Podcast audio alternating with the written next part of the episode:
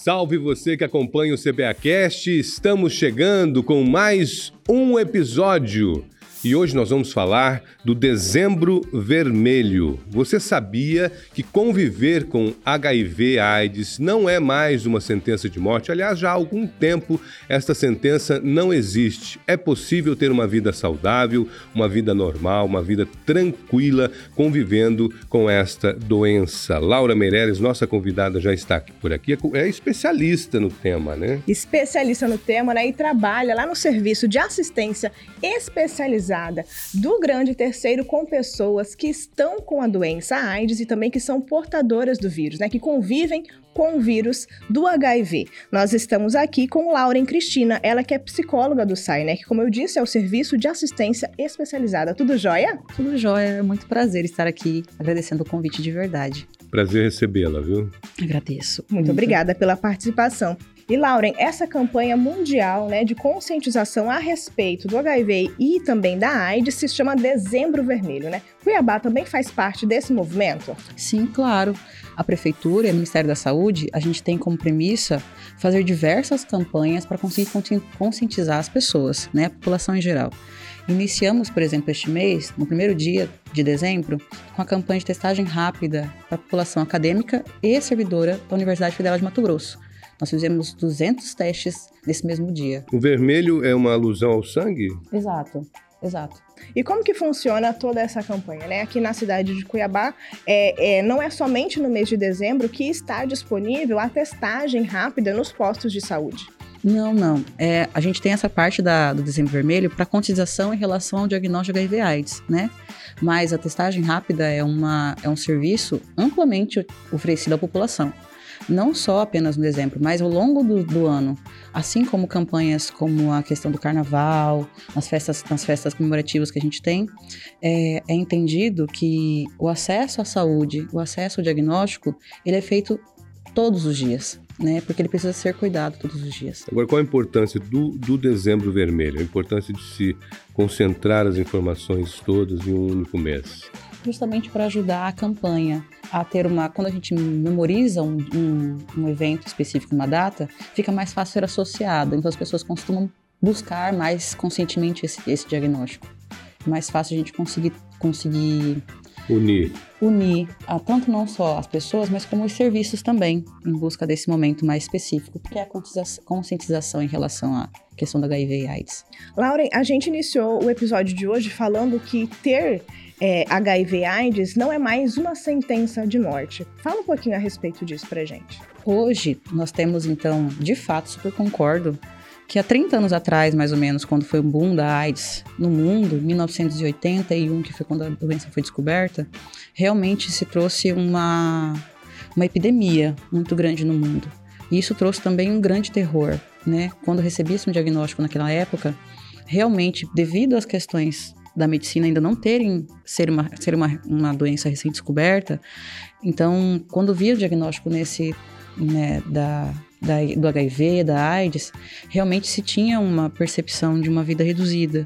E infelizmente se tinha mesmo. Perdemos muitos colegas, muitos amigos, familiares queridos por conta disso. Mas hoje não se trata mais. Né? Hoje a gente tem uma medicação extremamente moderna, sem efeito lateral, e que a gente pode também não só trazer a questão do controle de vírus, do vírus, mas uma qualidade de vida fenomenal para as pessoas que vivem com HIV. Quer dizer, a pessoa pode ter uma vida normal. Sim, inclusive tendo filhos, casando, tendo, por exemplo, uma vida comum, tendo que trabalhar todos os dias, Tranquila. viver todos os dias, é isso. Muitas pessoas que estão nos assistindo, que estão nos vendo, nos ouvindo, acham que é ser portadora, né, é conviver com o vírus, vivendo com o vírus, vivendo com o vírus do, do HIV, a pessoa sempre estará detectável e transmitindo a doença. Isso é verdade? Não, não. Hoje, iniciando quando a gente tem o diagnóstico e inicia o tratamento, depois de seis meses tomando a medicação de maneira correta, a pessoa fica indetectável. E sendo indetectável, significa que a, a máquina que foi feita para conseguir verificar a quantidade de vírus por célula não consegue, conseguir, não consegue mais verificar nenhum vírus lá. E quando isso acontece, a gente chama que a pessoa fica intransmissível. Significa que mesmo tendo relações sem preservativo com outras pessoas, não existe risco de transmissão. Gente, não existe, não existe risco nenhum de transmissão. Inclusive, Depois de seis meses Exatamente, tomando a medicação correta. Então ela pode, inclusive, ter filhos de maneira natural. Olha que Entende? legal. Muito tranquilo isso. Lauren, as pessoas ainda têm esse estigma a respeito da medicação utilizada para o HIV. A gente já falou, né, é, que hoje a, a medicação é muito moderna, não tem efeitos colaterais, mas assim, tive uma relação desprotegida, seja homem ou mulher. Como que eu posso é, me prevenir a respeito disso? Hoje nós temos disponibilizado pelo Ministério da Saúde duas medicações que a gente chama de PrEP ou PEP. Que a PrEP é profilaxia pré-exposição e a PEP é profilaxia pós-exposição. De maneira lúdica, é como se fosse um anticoncepcional e uma pílula seguinte para a questão do HIV. Você pode, usando, a- utilizando a PrEP, por exemplo, que são a medicação de uso contínuo, só que de maneira é uma é livre escolha. Então a pessoa pode começar a tomar medicação e de maneira contínua antecipada, ou seja, ela vai tomar a medicação de maneira diária, tendo proteção de 99,8% em relação à questão do HIV, tendo contato ou não. Se por acaso, nessa, nesse meio tempo, ela tomando a medicação, ela tiver contato com a questão do, do vírus, ela vai estar protegida. Ela não vai estar tendo a transmissão para HIV. Mas- Lembrando que é específico para HIV Justamente apenas. o que eu ia falar, né? É, é específico apenas para HIV, sífilis, gonorreia, etc. Não, não, não lidamos com essa questão de maneira preventiva, apenas para HIV. E quantos dias antes da relação a pessoa tem que estar tomando já a medicação? Para proteção anal, 7 dias. Proteção vaginal, 21. bastante, né? Então a pessoa tem que ter esse cuidado mesmo para a vida toda. Sim, de fato, né, em relação à PrEP, a- que é a profilaxia pré-exposição, é no sentido de como uma mulher que toma anticoncepcional para evitar medicação, né, para evitar a gestação. Quando ela decidir, por exemplo, que a história de vida dela mudou, tipo, ah, eu quero ter outra forma de me prevenir em relação a isso, ela tem essa escolha também de, de encerrar a medicação, assim como a pessoa que toma PrEP. Já temos a questão da- dos acidentes, né, da- das exposições é, sexuais não previstas, que a gente tem a PEP, que é como eu dei o exemplo lá, é o pelo dia seguinte. Então eu tive uma relação expositiva hoje com uma pessoa de sorologia desconhecida, eu tenho até 72 horas para buscar uma unidade de saúde, de preferência o SAI, que é a unidade de referência, para ter acesso à medicação, E toda essa medicação ela está disponível gratuitamente. pelo SUS. E, e qual a diferença entre o HIV e a AIDS? A AIDS é. Desculpa, o HIV e a AIDS de fato são diferentes. HIV é o vírus da, do. É o vírus. AIDS é a doença do vírus não tratado. É um quadro agravado, por exemplo. Então, uma pessoa que vive com HIV e começa o tratamento, ela jamais vai chegar a um quadro de AIDS. Porém, a gente diz que HIV não tem cura, mas AIDS tem. Como é um quadro de uma doença agravada, a gente consegue reverter esse quadro. Então, uma pessoa vive com HIV tratando jamais vai chegar a um quadro de AIDS. E se ele estiver no quadro de AIDS, ele consegue ainda reverter. Exatamente, tendo todo o cuidado e assistência médica necessária, a gente consegue reverter esse quadro. Mesmo assim, não é hora para descuidar, né? Claro, porque no final das contas, ainda é uma doença crônica, né? Que existe, que exige, por exemplo, cuidados, atenções que vai precisar per- permear ao longo da vida da pessoa. Uhum. De fato, a gente está falando no sentido de conscientização para as pessoas que vivem HIV e merecem, e merecem uma vida digna, e para quem não vive com HIV, possa estar de maneira prevenindo e cuidando de si também. Né? Existe um cuidado antes e depois do E qual, diagnóstico. e qual a importância é da Prefeitura Municipal de Cuiabá, do Sistema Único de Saúde, garantir esse tratamento à pessoa que vive com HIV? É de extrema importância, sim. E é um serviço que a gente já disponibiliza, ele já existe na rede SUS. Né? No SAI, que é o lugar onde eu trabalho, que é o Serviço de Assistência Especializada em HIV, AIDS, STs e hepatites virais de Cuiabá, a gente disponibiliza, disponibiliza este serviço, que não é apenas a dispensação da medicação, mas nós temos lá no SAI enfermagem, psicologia, nutrição, serviço social, odontologia, laboratório, toda essa equipe especializada para atendimento da população que vive com HIV. Isso a gente tem dois SAIs, que é o Grande Terceiro, no qual eu trabalho, o SAI do CPA Norte. Nós temos o CERMAC, por exemplo, e também temos unidades em outros, em outros municípios. Todos servem para conseguir atingir a população. São unidades de referência para tratamento especializado dessa população em específico, né? Exato. Em quanto tempo fica pronto o exame? A pessoa chega lá para consultar e faz o exame. Em quanto tempo ela tem o resultado?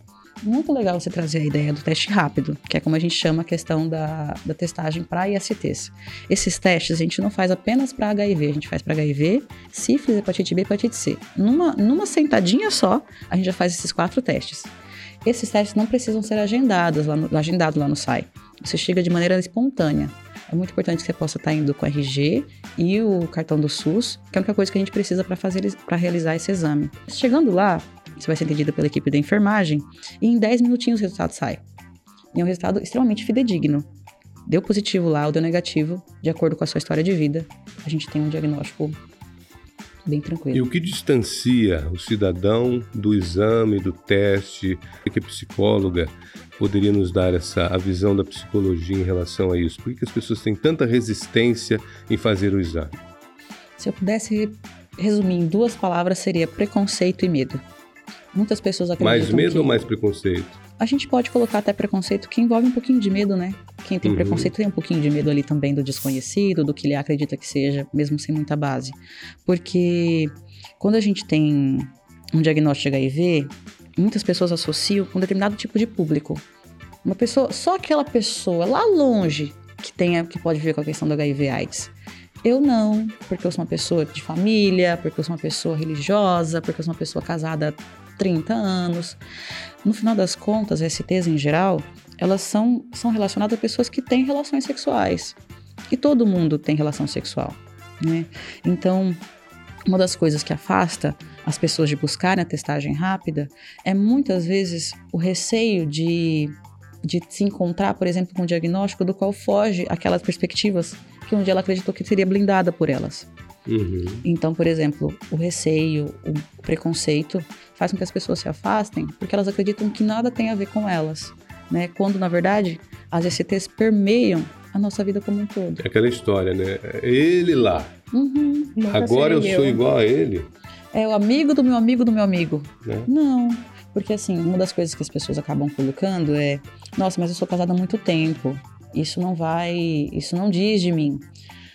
Não estou colocando a sementinha no coração de ninguém aqui. Por favor. Mas eu estou 24, ao, 24 horas ao lado da minha parceria. No caso, eu estou cuidando de. Com, neste momento, eu sei onde está a minha, a minha parceria, a meu, meu marido, a minha esposa. Não, então no final das contas, a ideia de que a gente possa ter controle sobre o outro é muito complicado malemar a gente consegue ter controle da gente. Ou que o outro se comporte como eu me comporto. Né? Exatamente. Então, por isso é importante que a gente possa estar cuidando da gente antes de qualquer coisa. E muito, ó, muito importante isso aqui, principalmente recadinho para as mulheres casadas que, que têm muita dificuldade de levar o marido para o médico. Eles falam assim: ah, se seu exame está tudo certo, mas também deve estar. Tá. Nosso exame é individual. O meu exame é meu, o seu é seu. Então arraste quem tem que tiver que arrastar, pelo, pela orelha que seja, para fazer a testagem também, porque é muito importante. As pessoas não veem, né, com escrito na testa que ela tem HIV ou não. Exato, assim como qualquer outra IST. Alguma delas, a, a maioria, às vezes, elas não têm muitos sintomas claros. Então, e no final das contas, no escurinho, quem é que vai começar a verificar qualquer coisa dessa? Né? E a questão do sigilo, como é que funciona? A pessoa de repente pode ter medo também de fazer um teste lá no SAI e de repente sai um comentário: Ó, oh, sabe quem veio aqui? Fulano de Tal esteve fazendo teste de HIV. O que, que, será que deu e vira aquela. Existe um sigilo em relação a isso? Sim, claro. Lá, uma das coisas. A ética profissional vem além de tudo, né? Sim. Isso porque nem colocando em cima a questão do SAI, mas como qualquer outra unidade de saúde, precisa da ética sigilo porque é necessário. A nossa saúde é única, a nossa saúde individual. Enquanto a gente tem a questão do HIV/AIDS, ainda é um plus acima por conta que a gente tem a noção do preconceito. Então, qualquer pessoa que chegue lá e realize um teste ou inicie um tratamento, o sigilo é extremo em relação à questão dela. E, Lauren, como que está o cenário de Cuiabá em relação a HIV, AIDS, sífilis, hepatites e tantas outras doenças e tantas outras infecções que são sexualmente transmissíveis? Hoje, lá no SAI, a gente tem, juntando os dois SAIs, né? Temos cerca de 4.200 dois pacientes em tratamento, né? Então, em relação à questão do HIV, para as outras STs é um número mais flutuante, porque as outras STs, como gonorreia, como sífilis, têm tratamento e cura, né? Então não é um número estático, a gente tem, depois ele, né, ele é flutuante. Então a gente tem hoje. Ele entra, trata, cura e sai. Isso. Mas são, é um número que fica registrado, né? Uhum. Mas eu não uhum. tenho nesse momento esse dado específico da sífilis ou das outras STs. Mas em acompanhamento nós temos 4.200 pacientes por em acompanhamento nos dois SAIs, né? A gente tem uma média de casos novos por mês no SAI de 25.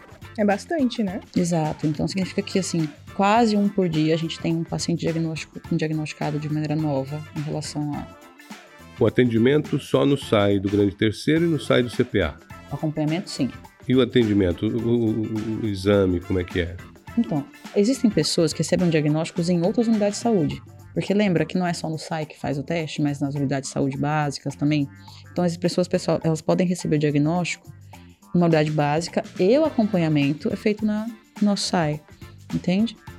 Entendemos. Bacana, muito importante, né? A gente fortalecer é, que a unidade de saúde da família ela é a porta de entrada, né, para as pessoas fazerem esse tipo de busca, né?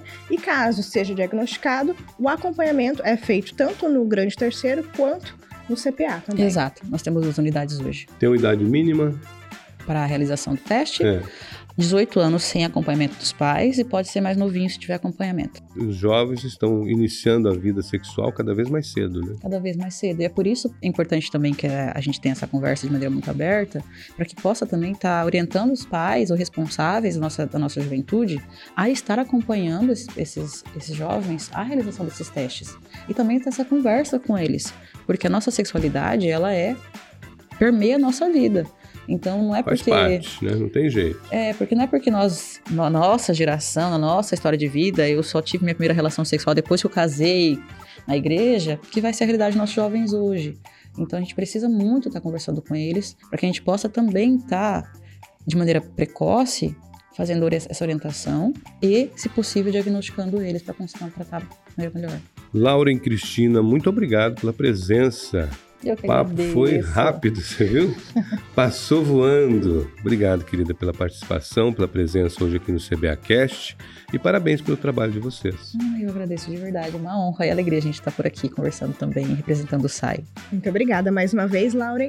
E nós vamos agora ao Giro de Notícias.